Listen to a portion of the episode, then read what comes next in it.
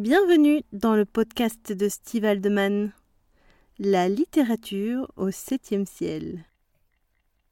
Bonjour à tous, j'espère que vous allez bien.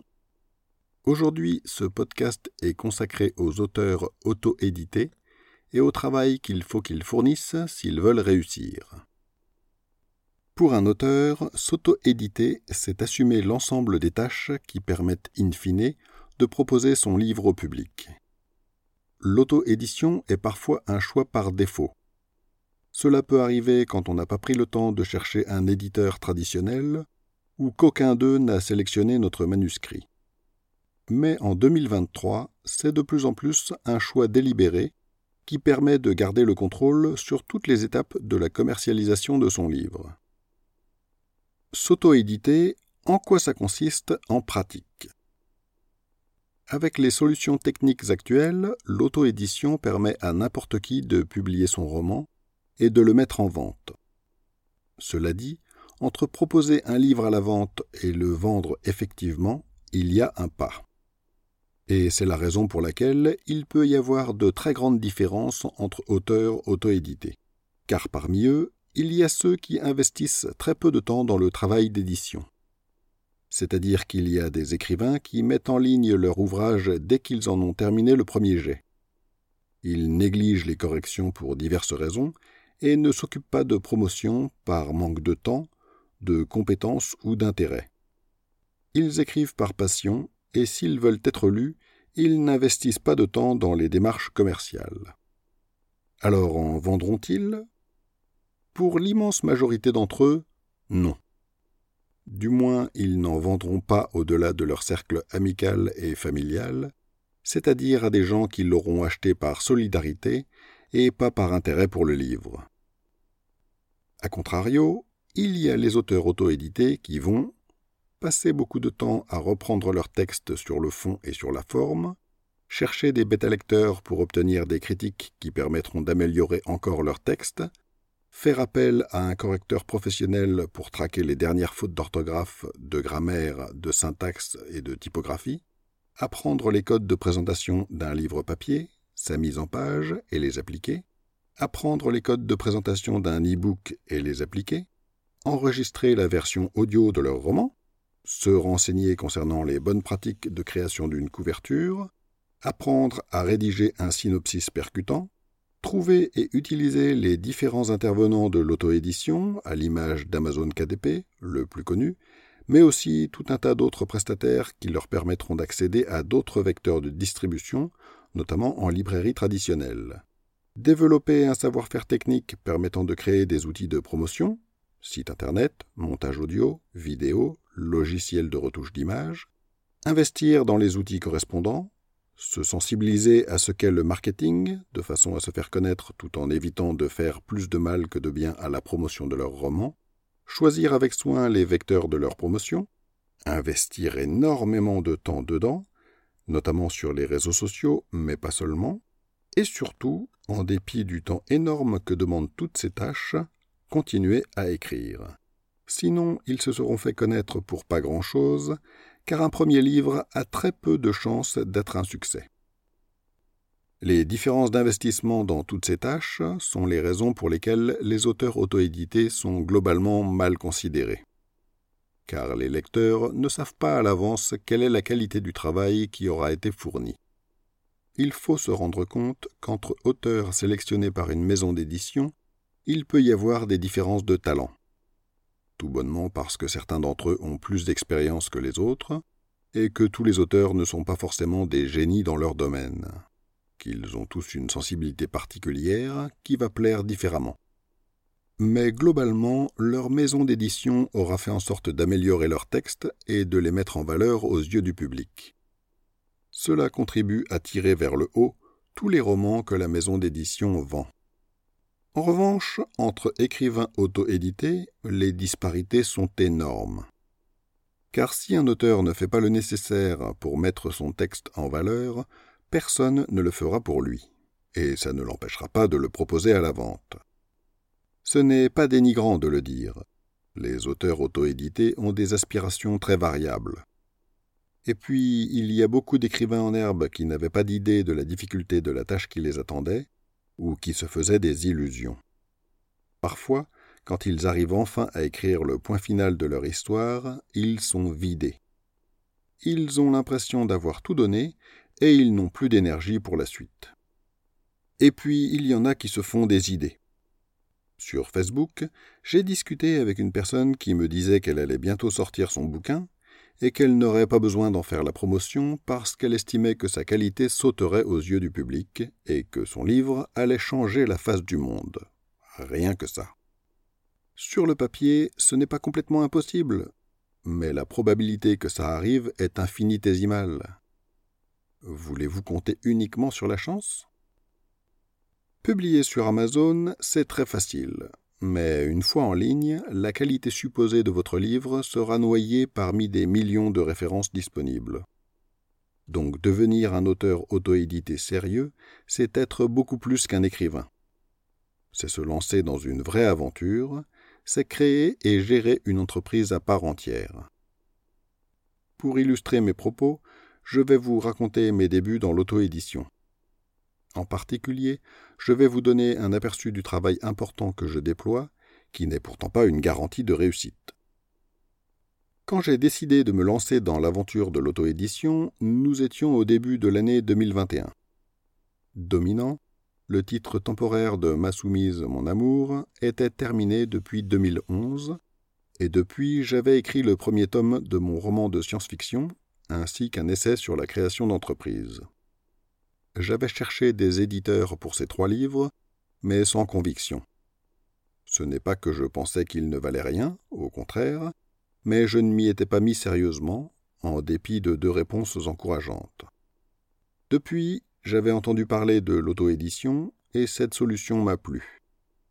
Elle emportait mes suffrages, car elle correspondait à mon caractère et à mes aspirations d'ex-chef d'entreprise. Contrôler toutes les étapes du processus éditorial m'intéressait, et être le seul responsable de mes échecs et de mes réussites me plaisait encore plus. Mais comme je ne connaissais pas grand-chose à toutes les compétences qu'il faut maîtriser, je me suis dit que j'allais expérimenter tout cela avec celui de mes livres qui avait le moins de potentiel commercial. Parce qu'il s'adressait à un public restreint, mon roman BDSM était le livre le plus indiqué pour faire toutes les erreurs que j'allais être susceptible de faire en débutant. Pour autant, j'avais l'intention de faire de mon mieux, ne serait-ce que parce que j'étais convaincu qu'il s'agissait d'une belle histoire. Quand je l'ai relu pour faire le point, je me suis aperçu qu'en dépit des nombreuses corrections que j'avais déjà faites, il était perfectible. J'ai donc décidé de l'améliorer. Rose m'a aidé, et de fil en aiguille, nous avons transformé Dominant un livre en un tome, en un double roman de deux tomes chacun. La rédaction de ces tomes et leurs nombreuses relectures m'a pris près d'un an de mon temps. Et plus j'ai avancé, plus ce travail a monopolisé mon temps libre, jusqu'à ce que je termine de peaufiner le premier tome de ce qui était devenu Ma soumise, mon amour. Quand j'ai eu la conviction que les lecteurs allaient l'apprécier, je me suis intéressé à sa publication. Et à partir de ce moment-là, j'ai été de plus en plus passionné, jusqu'à travailler du lever au coucher, pour donner toutes les chances à mon projet de réussir. Ce rythme de travail, c'est le mien depuis près d'un an maintenant. En un an, j'ai appris énormément de choses. Je sais maintenant comment mettre un livre en page de façon professionnelle. J'ai appris à construire un site internet que j'ai remanié plusieurs fois pour tenir compte des conseils que l'on m'a donnés. J'ai aussi créé une chaîne YouTube un compte Pinterest et un podcast que j'alimente avec des articles que je publie au rythme d'un par semaine.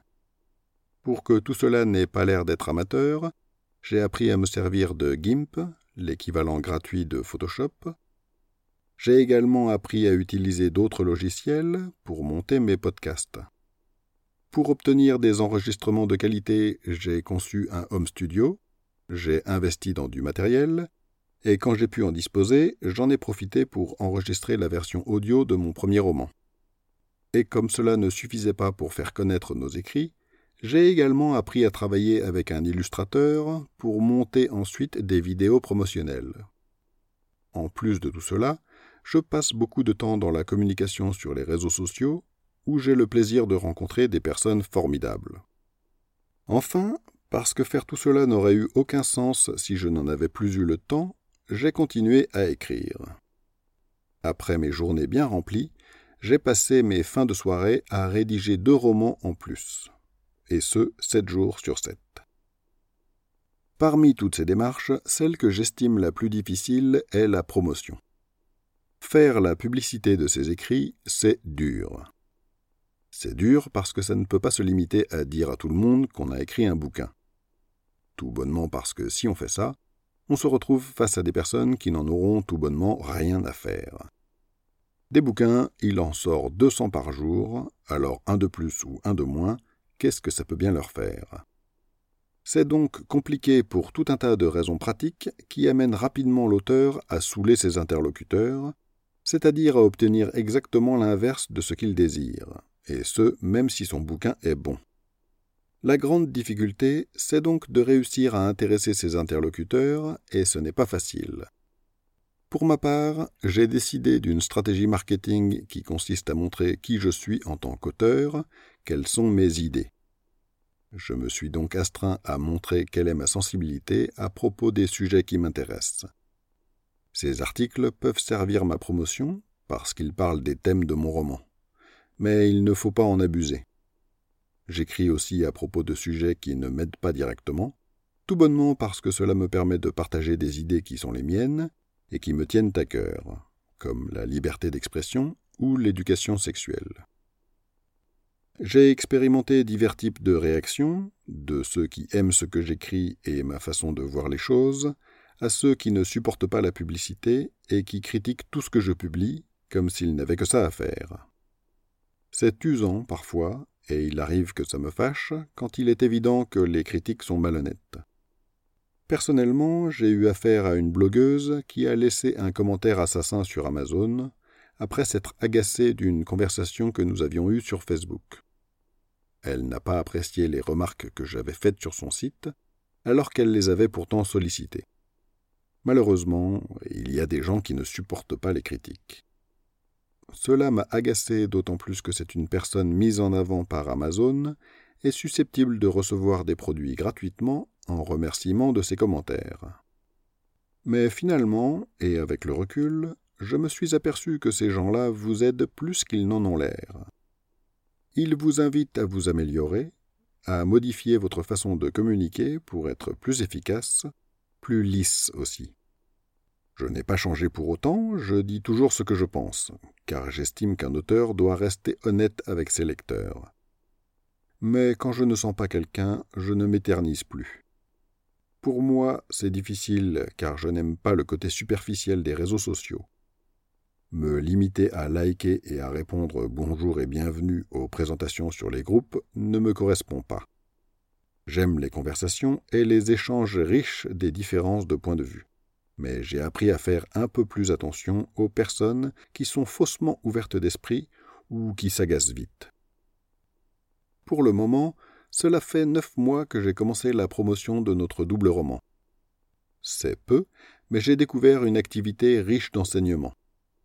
Parce que je crois beaucoup en la qualité de mon roman et que j'ai persévéré jusque-là, j'ai rencontré des personnes que je considère comme des amis, et que j'aurais rencontrées dans la vraie vie depuis longtemps si je ne devais pas encore faire très attention à mon anonymat. J'espère que ça viendra vite maintenant. Ne pas pouvoir parler ouvertement de ma passion est difficile. Le prochain article de cette catégorie parlera d'un sujet qui, dans notre pays, est parfois plus tabou que le sexe, l'argent. Je déplore que l'on ne soit pas plus ouvert sur le sujet. J'ai parfois la sensation que les gens finissent par dire n'importe quoi par refus de compter un peu. Je parlerai donc de l'argent des auteurs et j'exposerai ma situation personnelle. Vous pouvez découvrir les liens en description pour approfondir les sujets dont j'ai parlé. Si vous avez écouté cet épisode en podcast, je vous invite à vous rendre sur mon site stevealdeman.com pour y trouver les liens en question, d'autres articles, ainsi que les romans que Rose et moi avons écrits et ceux qui seront bientôt publiés. Je vous souhaite une excellente journée et à bientôt dans un prochain numéro.